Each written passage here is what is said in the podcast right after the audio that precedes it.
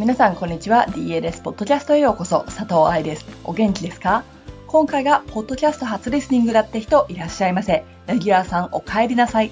DLS ポッドキャストはプロの現場から健康なダンス生活を応援する情報サイト。ダンサーズライフサポート .com のブログ音声バージョンプラスポッドキャストだけの裏話などを毎週金曜日にお送りしています。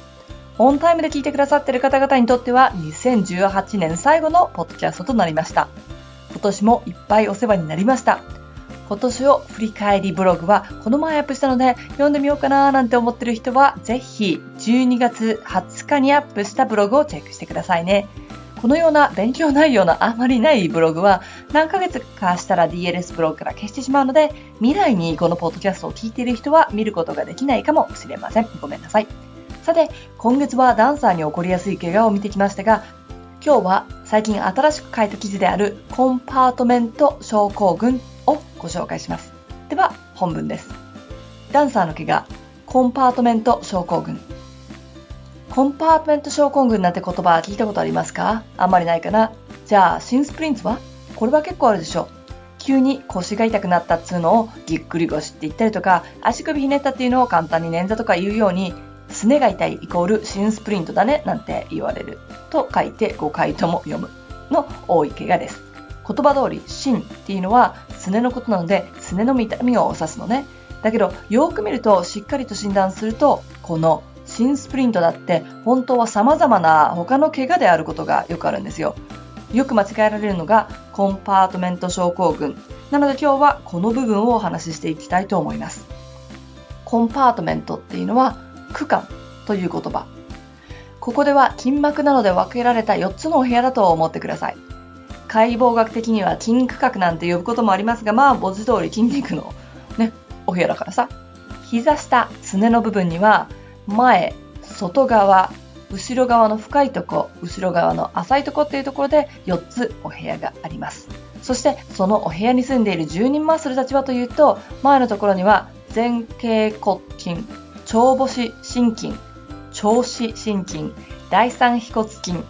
という奴らが住んでて、外側には超腓骨筋とか単腓骨筋っていうものが住んでいて、深いところには超子屈筋、超母子屈筋、質化筋、後頸骨筋がいて、浅いところ、目に見やすいところは、ヒラメ筋、皮腹筋だとかいうふくらはぎの筋肉、そして測定筋っていう膝の後ろにある筋肉よ。これ足の裏じゃなくてね。が住んでございます。名前は混乱するよね。別に覚えておかなくて大丈夫。点と点原理で考えると大体同じ家にいる。点と点原理で考えると大体同じ部屋にいる子たちは同じような動きをするのねって分かってればそれで十分です。例えば前の部屋の子たちは足、側にあるところの点とすねにある点を前で結ぶからフレックスするっぽい動き。外側はフィッシュする動き。後ろ側はつま先を伸ばしたり足の指を曲げる、グーする筋肉。ってだけ。ね。単純でしょ？じゃあ、症候群ってつくとどうなるのかというと、その部分の怪我を指すのね。だから、4つのお部屋に起こる怪我のことを全て指すことがあります。4つの部屋には結構な数の筋肉が住んでるじゃない？そして、それ以外にも神経や血管なども入ってるんですよ。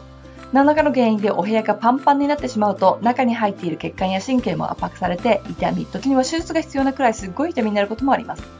でも、ダンサーに見られるコンパーメント症候群は慢性って呼ばれるやつだから死ぬほど痛い病院行って手術しなきゃっていうよりは、まずはすねが痛いかなくらいから始まって、そのうちジャンプの着地やルルベで痛くなって、安静時でも踊ってなくてもふくらはぎが張ってる感じがしたり、なんとなく痛みがあるようになってしまう。つま先もしっかり伸びないし、プチアレグロが一番痛いというのも特徴です。捻挫しやすくなったり、足先に力が入りづらくなって無理な使い方をするから、足首の後ろ側が痛くなる後方インピンジメントや測定筋膜炎などにもなっちゃったりします。そういう怪我で私に来る子たちに、すねの方は？と聞くと、あ、結構前から痛かったですとか、踊ってる時は痛いですなんて答えることもよくあります。そっちをね、どうにかしてたら他の怪我につながらなかったのにって私に怒られることになるんですよ。ダンサーによく見られるのは、深い部分にある進行部コンパーメント症候群、その次は前方コンパーメント症候群となります。後ろの部分は2つあったよね。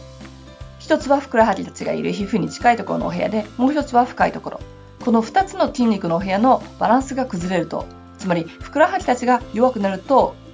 内側にある子たちが頑張りすぎちゃって痛くなります。残念なことに、最初はふくらはぎが張ってるなくらいの感覚なので、みんなアキレス腱伸ばしとかをやるんですよ。一時的に痛みが軽くなった感じがするからとか、ストレッチしなさいってネットに書いてあったからっていう理由でやり続けるんだけど、理由はふくらはぎ、特に皮膚筋が弱いせいで、深いところの子たちを使いすぎちゃって変な使い方をしちゃってなるわけ。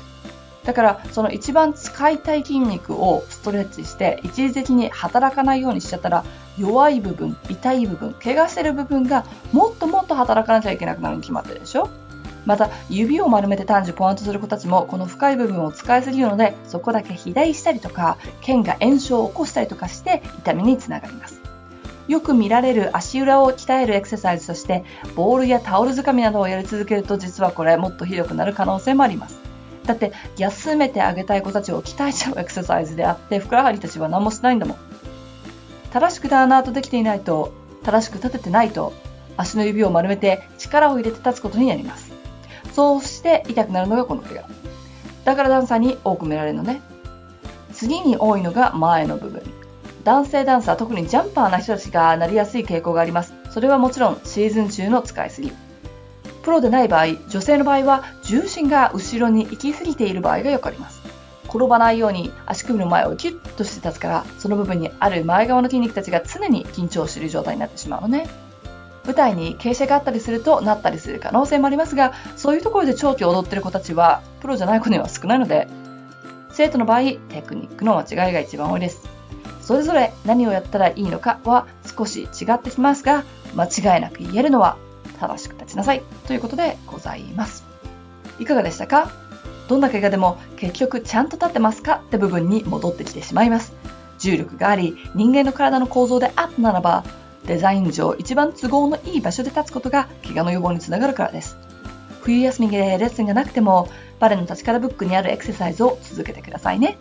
ということで、2017年のポッドキャストを終わりにいたします。良いお年を、そしてまた来週、来年のポッドキャストもしくは日本のセミナーなどでお会いいたしましょう。ハッピーダンシング、佐藤愛でした。